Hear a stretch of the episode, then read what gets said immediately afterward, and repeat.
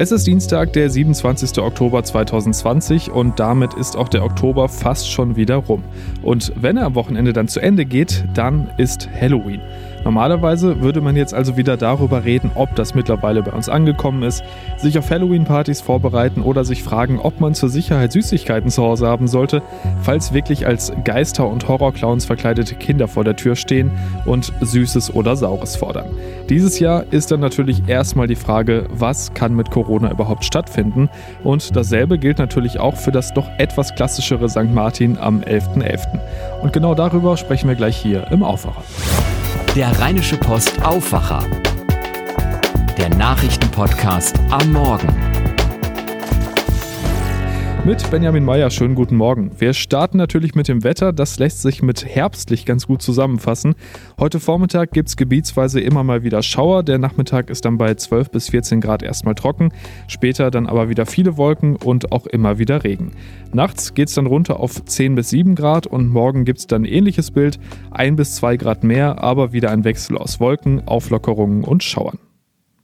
Wir haben es ja gerade schon angesprochen, am Samstag ist Halloween und immer mehr Kinder lieben ja den amerikanischen Brauch, verkleidet bei Nachbarn zu klingeln und Süßes oder Saures zu rufen.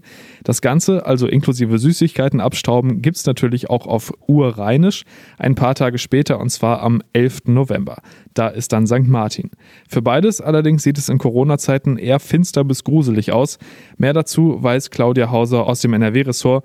Helene Pawlitzki aus dem Aufwacherteam hat sie dazu interviewt. Fangen wir doch mal ganz kurz beim 11.11. .11. an. Da ist ja schon länger klar, den klassischen Umzug wird es wahrscheinlich nicht geben, oder? Ja, es wurden viele Umzüge schon abgesagt, vorsorglich, auch weil die Regeln halt ähm, für viele so ein bisschen undurchsichtig noch waren und geplant werden musste. Und deshalb wurden vorsorglich schon viele Umzüge abgesagt. Wie sind denn die Regeln? Also ohne Mindestabstand dürfen zum Beispiel in einem Martinszug nur zehn Personen zusammentreffen. Wenn man jetzt einen Zug machen wollen würde mit Hunderten oder so, dann braucht man halt ganz bestimmte Hygienekonzepte und so. Wenn wir jetzt aber über so kleinere Züge sprechen, die ein Kindergarten veranstaltet oder eine Grundschule, dann ist es halt diese Zehn-Personen-Regelung. Und in Städten mit einem Inzidenzwert ab 50 sind eben maximal nur fünf Personen erlaubt. Okay, das wäre ein sehr kleiner Martinszug. Ein sehr kleiner Martinszug, dann dürften zwar die Kinder, weil die ja auch tagsüber den Abstand nicht einhalten in ihren Kitas, oder in den Grundschulen, die dürften zwar zusammen raus, aber die Eltern dürften eben nicht mitkommen.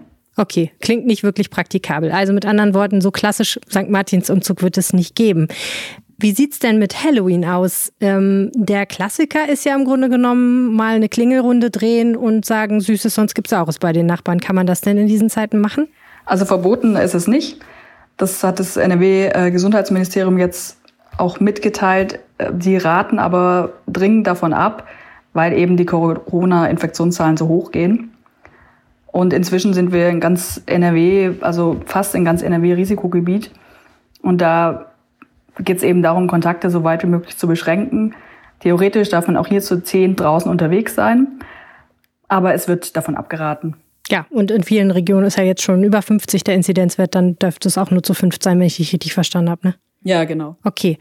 Also mit anderen Worten, nicht so eine gute Idee, wobei beim Nachbarn klingeln, das passiert ja schon öfter mal. Was sagt denn das Gesundheitsministerium genau, wo das Risiko besteht? Also die haben hier vor allem die älteren Menschen wieder im Blick und sagen halt, dass es quasi wie eine aufgezwungene Begegnung ist, wenn man jetzt bei den älteren Leuten klingelt und vielleicht den Mindestabstand nicht einhält und den irgendwelche Tüten hinhält, weil man Süßigkeiten haben will. Also alles, was ja eigentlich nett ist, kann halt für die älteren Leute auch ein Risiko sein, sagt das Gesundheitsministerium. Hm, ja, und wer schon mal mit Kindern unterwegs war, der weiß, auch für Kinder ist es einfach sehr, sehr schwierig, den Abstand einzuhalten. Die denken da natürlich nicht dran.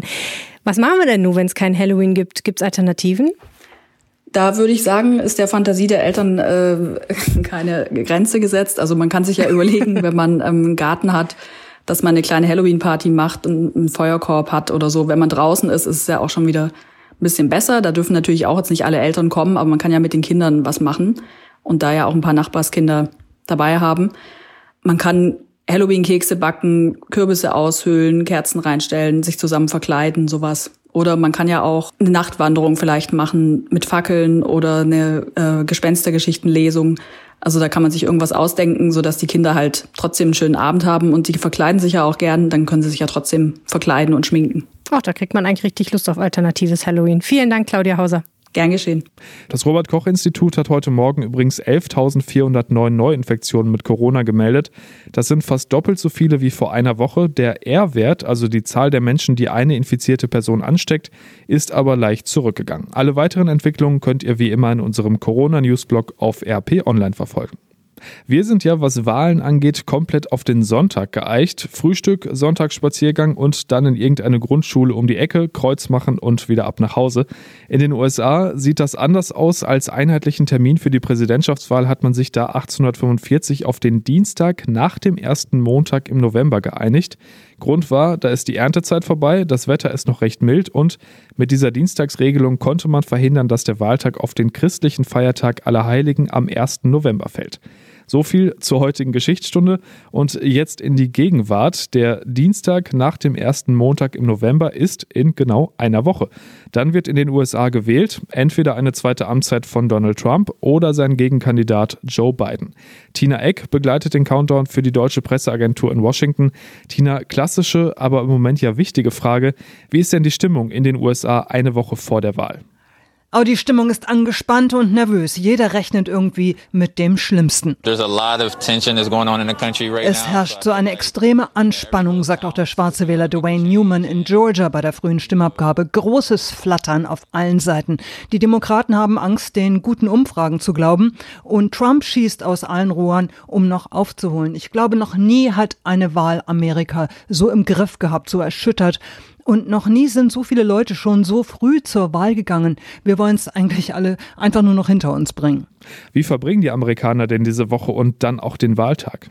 Ja, viel mehr Leute als sonst sind mit dieser Wahl regelrecht im Schwitzkasten. In Gesprächen geht es um nichts anderes mehr. Bei den sozialen Medien posten die Leute Selfies, wie sie ihren Stimmzettel in die Box werfen oder in der Schlange stehen.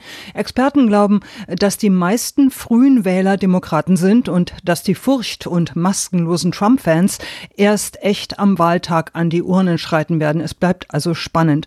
Am Wahlabend werden viele, viele bibbernd vorm Fernseher sitzen und den Hochrechnungen folgen. Partystimmung kommt irgendwie nicht auf in diesen Zeiten. Es wurde ja sehr viel über die Briefwahl diskutiert und gestritten. Trump hat ja immer wieder Stimmung dagegen gemacht und von Wahlbetrug geredet. Wie ist denn da die Lage? Er scheint bis auf wenige Pannen gut zu funktionieren, auch wenn nicht jeder dem Postsystem vertraut und doch lieber selbst zum Wahllokal oder zur Dropbox geht. In New York wurden zum Beispiel aus Versehen tausende falsche Stimmzettel an falsche Adressen verschickt. In Kalifornien wurden falsche Briefkästen aufgestellt, um Wähler in die Irre zu führen. Aber im Großen und Ganzen flutscht die Briefwahl und viele, viele Amerikaner machen in Zeiten von Covid natürlich davon Gebrauch. Wie sieht es denn medial aus? Gibt es da noch viel Getöse diese Woche und beeinflusst das noch Wähler? Getöse gibt es allerdings reichlich. Jedes kleinste Detail wird zur Breaking News. Wenn der Stabschef im Weißen Haus sagt, dass Corona nicht unter Kontrolle zu bringen sei, wenn Trump twittert, dass die Medien an der Pandemie-Panik schuld seien und dass weniger getestet werden solle, äh, all das wird dann auf allen Kanälen gehypt und auch bei Twitter und Facebook und anderen sozialen Netzwerken endlos durchgekaut und diskutiert. Ich glaube aber nicht, dass das nun noch viele Wähler beeinflusst. Die meisten haben sich entschieden und viele, viele haben auch schon gewählt. Wie, das sehen wir dann in einer Woche. Vielen Dank, Tina. Und in der Nacht gab es übrigens noch eine wichtige Entscheidung in den USA. Die konservative Juristin Amy Coney Barrett ist ins oberste Gericht der USA eingezogen. Der Senat hat die Kandidatin von Donald Trump bestätigt und damit hat er dann ein Drittel des Gerichts selbst besetzt. Ein Drittel des Gerichts, das immer wieder letzte Instanz bei Themen wie Abtreibung, Arbeitsrecht oder Einwanderung ist und vor dem auch mögliche Streitigkeiten rund um den Wahlausgang in einer Woche landen würden. Die Richter werden auf Lebenszeit benannt. Die Entscheidung könnte die USA also auf Jahrzehnte prägen. Bayer Leverkusen hat den Bundesligaspieltag am Abend mit einem 3 zu 1 gegen Augsburg zugemacht und steht damit jetzt unbesiegt auf Tabellenplatz 4. Heute geht es direkt weiter mit Fußball und zwar mit der Champions League. Und da gibt es für Borussia Mönchengladbach heute eines der Spiele der jüngeren Vereinsgeschichte. Heimspiel gegen Real Madrid. Da kommen wir gleich zu. Wir machen es aber erstmal chronologisch. Vorher spielt nämlich schon der Titelverteidiger Bayern München auswärts bei Lokomotive Moskau. Sebastian Musemann berichtet für die deutsche Presseagentur über die Champions League. Sebastian, äh, die Bayern sind mit einem 4 zu 0 Sieg gegen Atletico Madrid gestartet. Die wissen so langsam echt nicht mehr, wie Verlieren in der Champions League überhaupt geht. Gibst du heute den nächsten Sieg? Ja, also ich denke, möglich ist das auf jeden Fall. Die Bayern werden natürlich versuchen, ihre Rekordserie weiter auszubauen. Aktuell stehen sie da schon bei zwölf Champions League Siegen in Folge. Und damit das heute gegen Lokomotive Moskau auch mit dem 13. Sieg klappt, soll Serge Gnabry wieder mithelfen. Der ist nämlich nach seinem falsch positiven Corona-Testergebnis wieder zurück in der Mannschaft. Trainer Hansi Flick erwartet von den Russen trotzdem einiges an Gegenwehr. An seinem grundsätzlichen Spielplan Jahren will er aber nichts ändern. Ballbesitz, aber auch möglichst wenig unnötige Ballverluste. Immer wieder, immer wieder das Gleiche. Los geht's heute schon um 18.55 Uhr. Eine Frage müssen wir noch klären rund um die Bayern. Äh, Moskau ist aktuell Corona-Hochrisikogebiet. Gibt es da bei den Spielern ein komisches Gefühl? Nee, eher nicht. Das hat zum Beispiel Thomas Müller gestern bei der Pressekonferenz auch ganz deutlich gesagt. Wir sehen außer dem Flughafen den Bus, in dem wir dann da wegfahren, ist äh, nur das Mannschaftshotel und dann den grünen Rasen.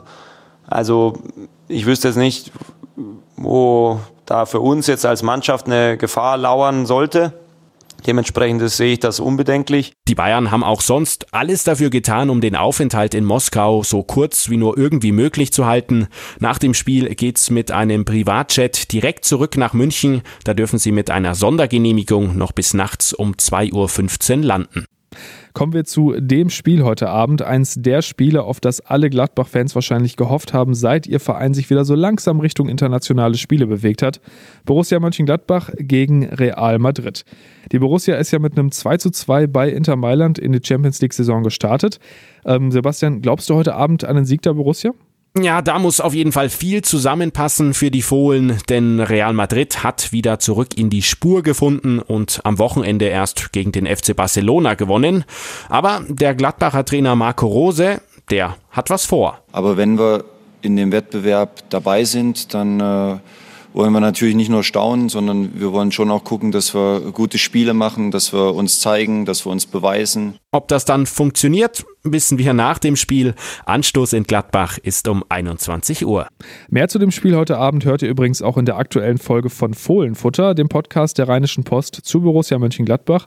Und bei RP Online könnt ihr euch viele Geschichten von Gladbach-Fans rund um die bisherigen Duelle mit Real Madrid durchlesen. Und damit kommen wir nach Düsseldorf. Alles, was da wichtig ist, hat jetzt Philipp Klees aus den Antenne Düsseldorf Nachrichten für uns. Guten Morgen, Philipp. Ja, schönen guten Morgen, Benjamin. Die Gastroszene hier bei uns in Düsseldorf, die ist in großer Unruhe und Aufregung. Es gibt Angst vor einem zweiten Lockdown und Unverständnis zu einem Urteil zur Sperrstunde. Die bleibt. Das haben die Richter am Oberverwaltungsgericht in Münster entschieden. Dann, auch das ist Thema bei uns, gehen die Sondierungsgespräche im Rathaus weiter und wir berichten auch über Leihfahrräder in unserer Stadt. Die mögliche Schließung aller Gastronomiebetriebe in Deutschland sorgt bei den Wirten in Düsseldorf für Entsetzen und Verunsicherung. Laut Bild-Zeitung plant Kanzlerin Merkel einen Lockdown im Gastronomie- und Veranstaltungsbereich. Für diesen Fall brauche man dringend Hilfe zum Überleben, hat Barbetreiber Walid El Sheikh im Antenne Düsseldorf Interview gesagt. Wir werden geschlossen im Hinblick auf die Wahrung der gesellschaftlichen Gesundheit. Und jetzt äh, muss die Gesellschaft uns gleichermaßen ähm, unter die Arme greifen. Das heißt, es muss ein Konjunkturpaket ähm, beschlossen werden. Man darf jetzt nicht hingehen und uns als nicht notwendig oder nicht äh, rettenswert betrachten und uns unserem eigenen Schicksal da überlassen. Über einen möglichen Lockdown könnte morgen auch bei einer Videoschalte mit Kanzlerin Merkel und den Länderchefs gesprochen werden. Das Oberverwaltungsgericht Münster hat die Sperrstunde für die Gastronomie bestätigt. Um 23 Uhr muss demnach auch in den kommenden Wochen überall in der Stadt, in den Gaststätten, Restaurants und Kneipen Ende sein. Die Gastronomen reagieren überrascht und enttäuscht, so auch die Sprecherin der Altstadtwirte Isa Fiedler. Wir sind von dem Urteil sehr überrascht, weil die Gastronomie nur für wenige Corona-Infektionen verantwortlich ist. Die Reaktion in der Altstadt ist blankes Entsetzen. Ein Sprecher vom Hotel- und Gaststättenverband sagte uns, man halte die Einführung der Sperrstunde weiterhin für unverhältnismäßig. Es gebe lediglich eine vage Aussicht darauf, dass sich durch diese Maßnahmen das Infektionsgeschehen verbessern würde. Das Gericht habe sich auf Vermutungen und nicht auf Fakten gestützt. Viele Gaststätten würden nun dauerhaft schließen, weil sich ein Betrieb nicht mehr lohne. In der Altstadt hat zum Beispiel die Füchschenbrauerei angekündigt, nur noch an zwei Tagen der Woche zu öffnen. Jetzt nach den Herbstferien gehen im Rathaus die Sondierungsgespräche für neue politische Mehrheiten weiter. Heute treffen sich die Ampelpolitiker von SPD, FDP und Grünen zu ihrer zweiten Gesprächsrunde. Die drei Parteien hatten in den vergangenen sechs Jahren das Sagen im Rathaus. Morgen dann sprechen CDU und Grüne über eine mögliche Zusammenarbeit. Zwischen diesen beiden Seiten ist es sogar schon die dritte Sondierungsrunde. Beide Parteien hatten bei der Wahl im September gute Ergebnisse eingefahren. Ein schwarz-grünes Bündnis wird deswegen von vielen Beobachtern als wahrscheinlich angesehen. Alle Beteiligten betonen aber, dass ergebnisoffen geredet wird. Die Gespräche in dieser Woche finden unter Corona-Bedingungen statt. Einige Politiker sitzen am Verhandlungstisch, andere werden per Video zugeschaltet. Im Dezember soll die neue Kooperation im Rathaus dann endgültig stehen. Wer hier in Düsseldorf mit Leihfahrrädern unterwegs ist, sollte immer darauf achten, in welchen Gebieten er sein Rad nach der Ausleihe abstellt. Die Deutsche Bahn hat ihr Angebot Call a Bike zum Beispiel deutlich eingeschränkt. In Richtung Süden kann man sein Rad jetzt nur noch bis auf Höhe des Bilker S-Bahnhofs abstellen. Richtung Norden reicht das Gebiet bis zur Theodor-Heuss-Brücke. Wer sein Rad außerhalb des Gebietes abstellt, zahlt bei diesem Anbieter zum Beispiel pauschal eine Strafe von 10 Euro. Andere Anbieter haben in dieser Corona-Krise offenbar deutlich mehr zu tun und planen den Ausbau der Angebote. Ein Sprecher von Nextbike hat uns zum Beispiel von deutlich mehr Registrierungen berichtet. Die Antenne Düsseldorf Nachrichten nicht nur im Radio und hier im Aufwacher Podcast, sondern jederzeit auch online auf unserer Homepage antennedüsseldorf.de. Vielen Dank, Philipp. Und zum Schluss schauen wir noch, was heute noch wichtig wird. Und da tagt unter anderem die sogenannte Arktis-Konferenz. Bei der Jahrestagung der Kommission für die Erhaltung der lebenden Meeresschätze in der Antarktis will sich die Bundesregierung für die Einrichtung des bis heute weltgrößten Meeresschutzgebietes im Weddellmeer einsetzen. Die Europäische Union hatte den von Deutschland ausgearbeiteten Antrag bereits 2016 bei der Kommission eingereicht, bisher aber ohne Erfolg. Anfang Oktober hatte sich der Bundestag dann einstimmig für das Meeresschutzgebiet ausgesprochen. Zwei Monate nach dem Rücktritt von Andreas Kalbitz will die AfD-Fraktion im Brandenburger Landtag heute einen neuen Vorsitzenden wählen. Es wird eine Kampfabstimmung erwartet, denn es gibt drei Bewerbungen auf das Amt. Kalbitz war im August nach seinem Parteiausschluss zurückgetreten. Der AfD-Bundesvorstand hatte Kalbitz im Mai die Mitgliedschaft aberkannt und dies mit früheren Kontakten ins rechtsextreme Milieu begründet. Und das war der Rheinische Post Aufwacher am 27. Oktober 2020. Hier geht's heute Nachmittag mit unserem Update weiter und bis dahin kriegt ihr alle Neuigkeiten wie immer auf RP Online. Habt einen guten Tag und bis bald. Mehr bei uns im Netz www.rp-online.de